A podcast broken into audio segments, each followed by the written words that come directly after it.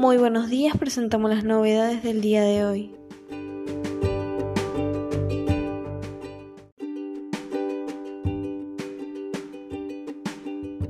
Nuevas paritarias. Impulsan acuerdos cortos para que el sueldo no pierda contra la inflación.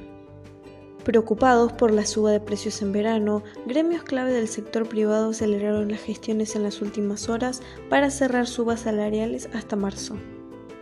Se trata de arreglos transitorios orientados a recuperar el terreno perdido el año pasado e iniciar un nuevo periodo con un incremento de sueldos previo al cierre de las paritarias 2021.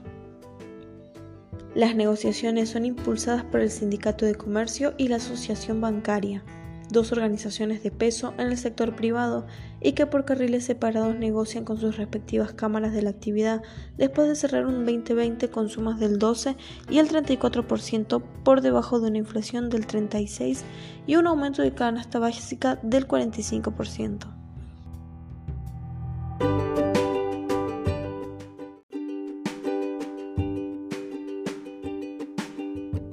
El gobierno intimó a Telecom a devolver el aumento de cablevisión y prometió sanciones.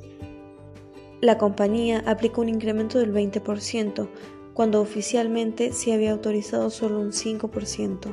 Según consignó un cable de la agencia Telam, le abrió un sumario para aplicar las sanciones que correspondan.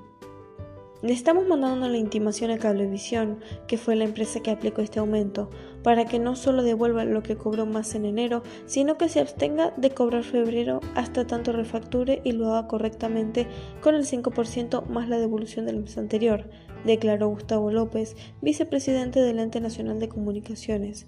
El 20% del aumento que aplicó Telecom en estos abonos es un abuso ilegal.